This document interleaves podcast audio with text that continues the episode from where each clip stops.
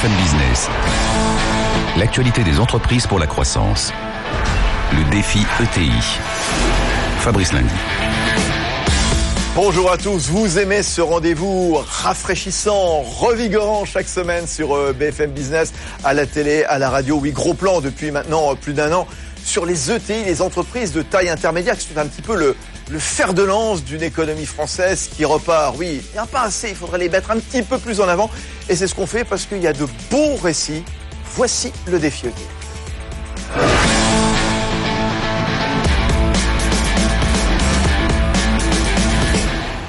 Oui, de beaux récits chaque semaine dans ce défi ETI sur BFM Business. Oui, et vous verrez également que des pépites, on en trouve également dans le monde agricole, le grand salon de l'agriculture de Paris qui a ouvert euh, ce week-end.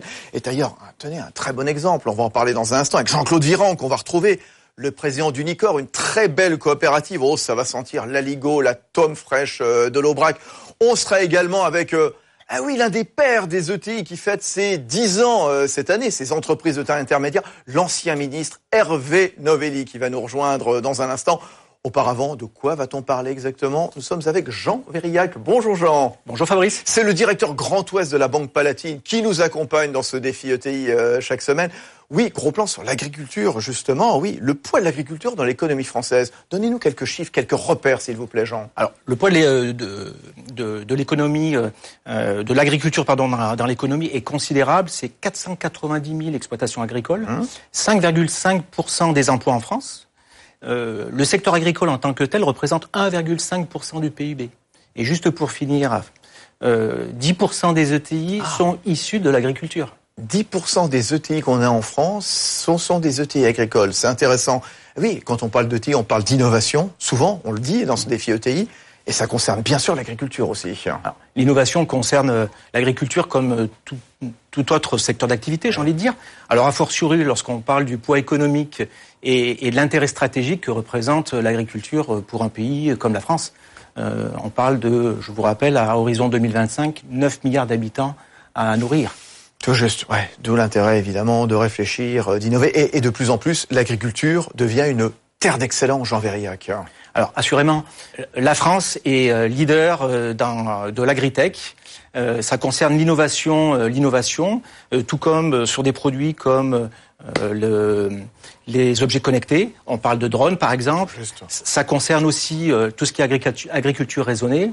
Et enfin, et pour finir, la big data, qui est un vrai sujet important pour les agriculteurs, euh, à travers la température, le sol, la richesse du sol, pour justement accompagner euh, les agriculteurs dans, dans, leur exploitation. Eh ben vous savez quoi, tout ça, on va le développer dans un instant. On va en parler notamment avec Jean-Claude Viran, qui a la tête d'Unicor.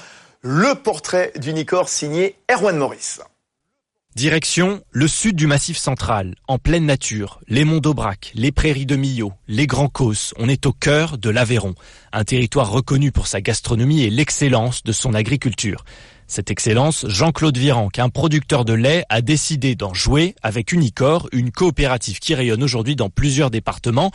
Outre l'Aveyron, le Lot, le Cantal, le Tarn ou la Lozère, elle rassemble 10 000 adhérents et près de 800 salariés pour un chiffre d'affaires de 350 millions d'euros. La coopérative gère tout, de l'abattoir jusqu'à la mise en rayon en passant par le transport et ne cesse de mettre en avant à la fois traçabilité et qualité. Deux atouts recherchés par le consommateur qui ont donné l'idée à Unicor d'ouvrir les halles de l'Aveyron avec des bons produits du terroir, viande ou fromage labellisé, distribués en circuit court et collectif. Ce sont les producteurs eux-mêmes, justement rétribués, qui assurent la vente directement auprès de clients de plus en plus exigeants. Pour l'instant, trois supermarchés, Rodez bien sûr, et Cap sur l'île de France, Herblay et Saint-Gratien dans le Val d'Oise, en attendant dans quelques semaines une nouvelle enseigne en région parisienne. Ça a l'air très très bon ce qu'il nous propose. Jean-Claude Viranque, c'est un supermarché anti-malbouffe? Le supermarché anti-malbouffe, nous on connaît pas. Nous sommes des producteurs, nous sommes des, des, vendeurs, nous voulons mettre en marché nos productions. La malbouffe, c'est pas chez nous. Chez nous, nous sommes un circuit court, organisé en mode coopératif. C'est une façon de court-circuiter euh, la grande distribution pour vendre des produits en direct. La grande distribution, accusée de tous les mots en ce moment, notamment dans les relations avec les, les agriculteurs, vous le savez.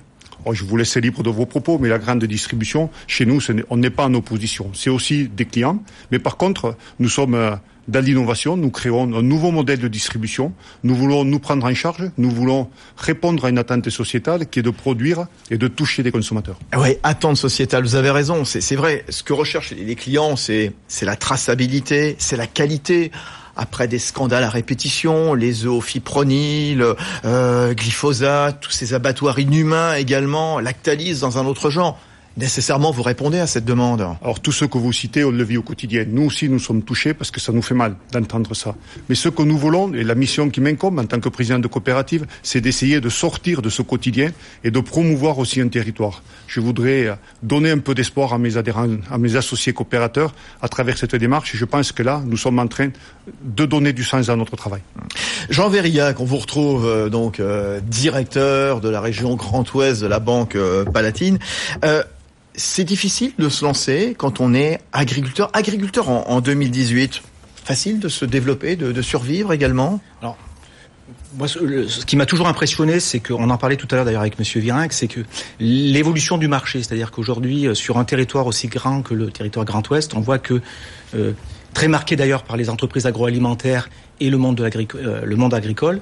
Les coopératives, mais pas que, ont énormément évolué à travers l'innovation. On parlait de, des modèles de distribution. On disait tout à l'heure qu'elles ont aussi beaucoup travaillé sur l'innovation technique.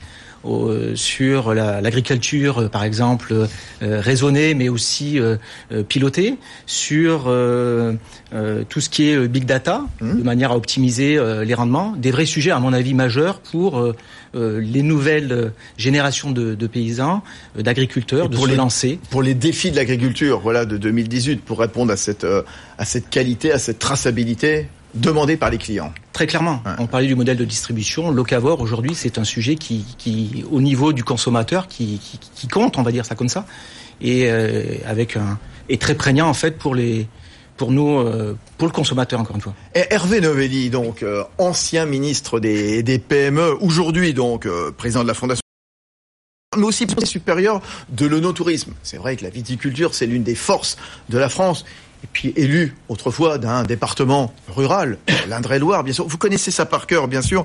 Derrière un agriculteur que vous côtoyez, bien sûr, il y a un bosseur, il y a un entrepreneur aussi. Oui, j'ai toujours pensé qu'il fallait euh, s'inspirer du modèle de l'entreprise pour, euh, pour l'agriculteur. L'agriculteur, c'est un entrepreneur avant tout, c'est-à-dire quelqu'un qui, qui produit, qui risque, euh, et, et il doit être traité comme un entrepreneur évitons les spécificités qui souvent euh, sont dommageables pour euh, pour l'agriculteur. Donc, euh, je, je, suis très admiratif de cette profession qui euh, s'est adaptée.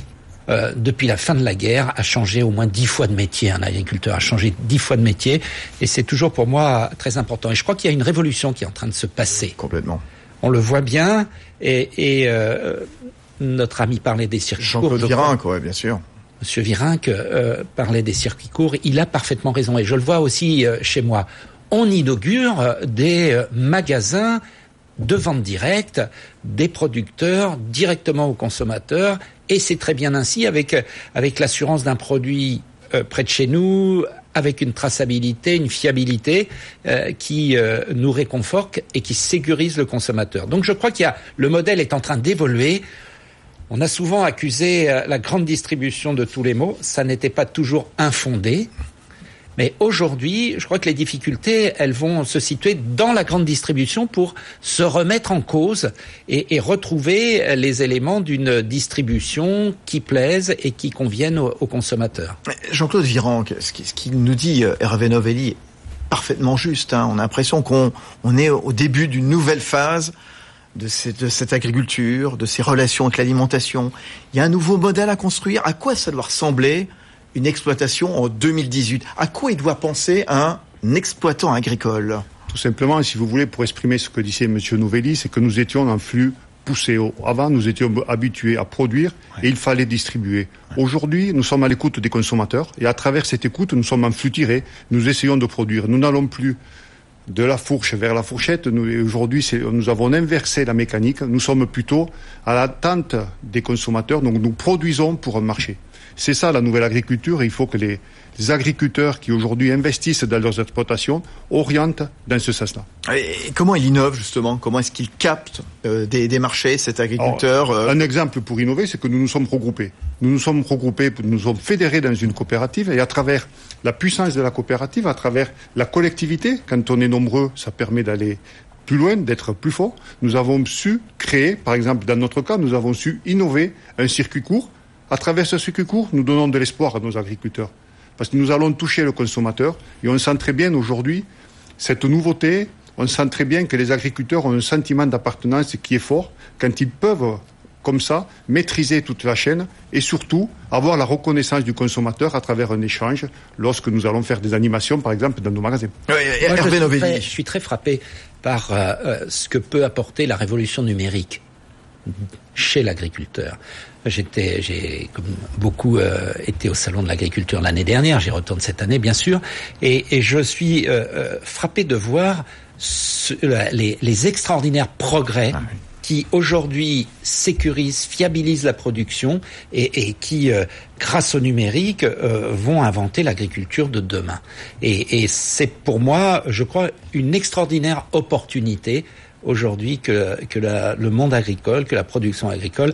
Et euh, je pense qu'il faut sortir des vieux débats, se concentrer sur l'innovation, et ce que vous faites et ce que font beaucoup d'agriculteurs. Il y a des instituts de recherche qui travaillent beaucoup, qui révolutionnent la, chaîne de production et c'est pour moi un, grand encouragement. Ce que nous disait Jean Verillac, l'agriculture nouvelle terre d'excellence, quand on voit toutes ces solutions numériques pour le suivi des troupeaux, des bovins, des ovins, parce que vous êtes éleveur d'ovins vous-même. exemple. Des vaches équipées de puces électroniques, des objets connectés, des lunettes connectées, des, des robots, des, le tracteur autonome connecté. Racontez-nous ce qui se passe justement dans l'Aveyron, là où vous, vous Un exemple. Je vais vous donner un exemple dans ma ferme. Je suis producteur de lait de brebis pour la filière Roquefort. Mes brebis, elles ont une puce au niveau de l'oreille qui permet de les identifier. C'est en plus euh, la norme par rapport à la législation. Et ensuite, on se sert de cette puce. On a transformé une contrainte en atout. On se sert de cette puce pour alimenter la brebis chaque jour uniquement avec ce qu'elle a besoin. Et la, qualité et la quantité des aliments que nous devons lui distribuer par rapport à la quantité de lait qui est attendue. C'est tout simplement une révolution. Jean Virillac. Oui, je voulais préciser, euh, euh, la notion d'innovation est importante. D'ailleurs, elle, est aussi portée par le ministère de l'Agriculture à travers le plan, euh, le plan Agriculture 2025, qui est justement là aussi pour pour accompagner, si je puis dire, les innovations en, en, en faisant partager à travers l'équivalent de Fab Lab quelque part, si c'est ce que j'avais cru comprendre, agriculteurs, start-up, coopératives, pour justement fédérer toutes ces toutes ces tous, tous les acteurs sur euh, les enjeux en fait de votre de, votre secteur d'activité et les enjeux d'une meilleure productivité avec un produit plus sain euh, pour retrouver euh, le, finalement le champ dans l'assiette quelque part. La, révolution verte apparemment quand on vous écoute tous les trois, elle a fait place à la révolution numérique. Les jeunes qui ont envie de démarrer, ils sont toujours attirés par le métier parce que c'est vrai qu'on entend beaucoup de choses. Euh, en effet, problème de revenus, euh, problème de rentabilité, euh, juste rétribution, etc. Est-ce que c'est un métier qui attire toujours? C'est un métier qui attire, mais aujourd'hui, certainement, surtout dans les métiers de l'élevage, on a une contrainte, c'est la contrainte sociale, les astreintes. Il faut que nous soyons capables de mettre en place des tailles d'exploitation où les jeunes agriculteurs peuvent aussi se libérer plus facilement. Ça, c'est notre véritable enjeu au niveau de l'élevage. Euh, dans le monde du végétal, les contraintes sont différentes. Disons, les leurs, ben, elles sont totalement différentes. Chez les éleveurs, moi, je pense que la taille des troupeaux doit s'adapter pour qu'il y ait suffisamment de personnes qui travaillent. Après, c'est un choix. On peut rester tout seul si on, le, si on le veut. Mais demain, pour exister, nos jeunes, dans nos fermes, auront besoin d'être plusieurs dans un atelier pour assurer un minimum de vie euh, sociale et s'intégrer aussi euh, dans leur territoire avec euh, leurs collègues. Qu'est-ce que vous avez Il y, a à peu près 500 000 élèves apprentis dans l'agriculture euh, chaque année.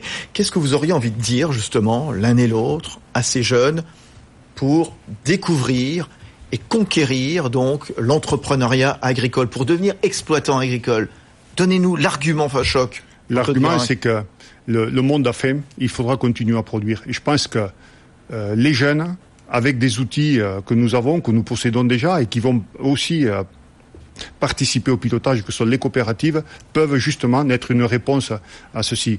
euh, demain, il faudra quand même continuer à produire. C'est pas du productivisme pour du productivisme, mais tout simplement euh, la population, nous devrons la nourrir et les agriculteurs, nous sommes tout à fait à la base de, de cette mission. Hervé Novelli, l'ancien ministre. Chez les jeunes, il y, a, il y, a, une grande attirance vers les métiers du numérique. Oui. Eh bien, l'agriculture et le numérique, ça, ça oui. fera bon ménage. Et c'est ça que je, euh, je voudrais dire aux, aux jeunes agriculteurs. L'initiative individuelle, ça caractérise l'agriculture. On l'a dit tout à l'heure. Et l'initiative individuelle et le numérique, les applications, ça va ensemble. Donc, euh, investir, aller euh, vers ces métiers agricoles, c'est l'assurance d'une sorte de modernité euh, qui accompagnera le développement de ce secteur. On n'est pas coupé de la modernité quand Au on est agriculteur. Au, Au contraire, n'est-ce pas Jean Complètement. Banque Palatine? Complètement. Et euh, d'ailleurs, les filières d'excellence, même au, au, au niveau, on, on parlait d'éducation, euh, quand on, c'est toujours attaché d'ailleurs au ministère de, de, de l'agriculture, mais quand on parle de- d'une école aussi prestigieuse, prestigieuse pardon que, que AgroParisTech, qui est quand même un vivier également d'excellence pour euh, des, des nouveaux étudiants qui seront intéressés par l'entrepreneuriat ou, l'entrepreneuriat euh, en se lançant dans des, dans des belles aventures telles que, telles que celles que vous nous avez euh, énumérées tout à l'heure. Une entreprise, et c'est ce qu'on raconte régulièrement dans ce défi ETI, elle a besoin qu'on lui mette les, les pieds à l'étrier pour se lancer. C'est pour ça, voilà, on donne des conseils chaque semaine aux PME pour qu'elles deviennent entreprises de taille intermédiaire. Vous, Jean-Claude Virin, qui est à la tête d'Unicor, vous venez accompagner des agriculteurs nouvellement installés au travers d'un programme CH Partenaires Jeunes, donc, qui en 20 ans a accompagné plus de 1000 jeunes agriculteurs. Quel service vous leur proposez justement pour ne pas les laisser dans la nature sans jeu de mots? Tout simplement, il y, a, un parcours de découverte. Parce que bien souvent, le mot coopérative, chez eux, ils le connaissent. Donc, on leur fait découvrir ce que c'est une coopérative. Et on leur fait découvrir la place, c'est ce qui est important, et le rôle qu'ils vont jouer dedans.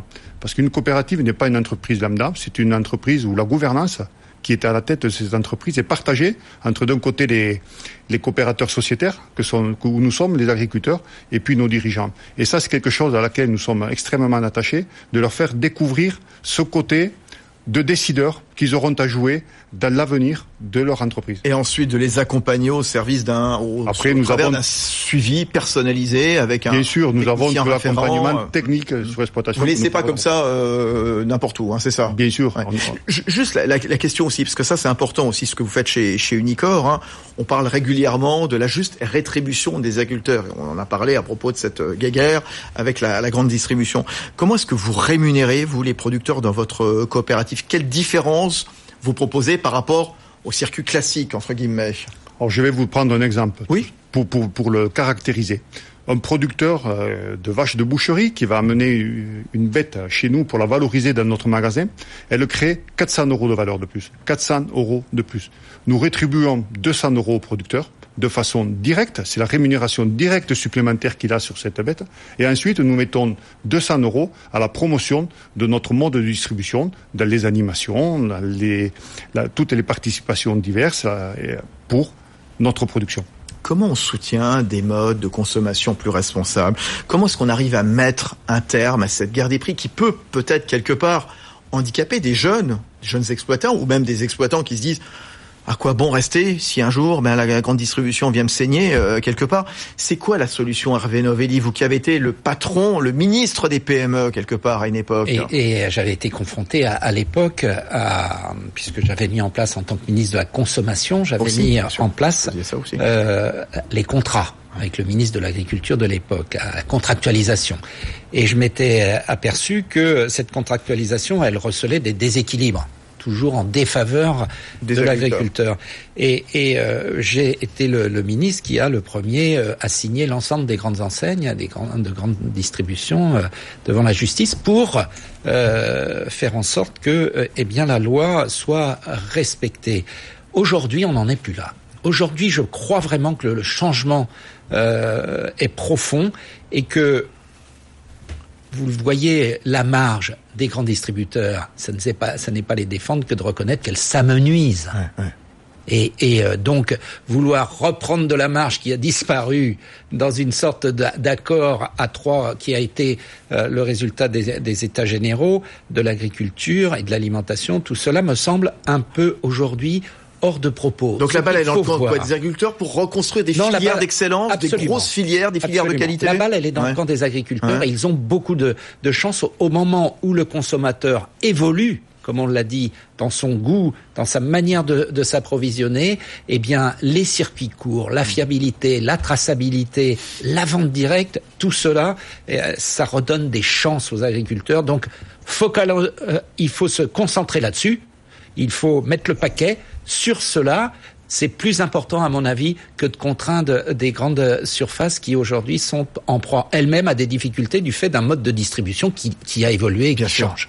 Montée en gamme, tendre vers des filières d'excellence, la balle est dans votre camp aussi? La balle est dans notre camp et je pense qu'à travers les, les, démarches de qualité, toutes les démarches de sous-usine officielle de qualité que nous avons, nous en faisons de la preuve. Je voulais rebondir sur ce que vous disiez par rapport à la création de valeur, parce qu'il y a la création de valeur que nous avons créée pour l'agriculteur, mais je voulais aussi euh, faire remarquer qu'à travers notre démarche, nous venons de créer une centaine d'emplois. Je pense que dans le contexte actuel, créer une centaine d'emplois sur une démarche, c'est pas anodin. Dans quel métier, par exemple hein Eh bien, c'est tout simplement dans pour tenir nos magasins, la distribution, euh, tous les circuits intermédiaires. On a créé 100 emplois pour mettre en avant notre circuit court collectif. Jean Vérillac, euh, Banque Palatine. Pareil, je voulais rebondir sur les circuits courts et ce que disait M. Novelli. Effectivement, on, s'aperçoit d'ailleurs, et, l'ancrage finalement de, de, vos entreprises dans les territoires est aussi illustré par les initiatives qui sont prises par des grandes agglomérations. Je, on parle de Lyon, on parle même de Paris, qui a pour intention, j'ai cru lire ça, récemment, de euh, d'intégrer, si je puis dire, au sein de Paris, une réflexion sur justement la distribution des, des produits, euh, des produits primeurs, on va dire, en circuit court. Donc on voit qu'il y a euh, cette, voilà, les choses bougent et évoluent à, grands pas également portés par les collectivités locales. Tendre vers la qualité, répondre aux exigences des consommateurs qui veulent beaucoup plus de proximité, beaucoup plus de qualité. Parle beaucoup du bio. On voit le bio qui est monté encore en gamme euh, l'an dernier, plus 20% euh, de croissance du marché.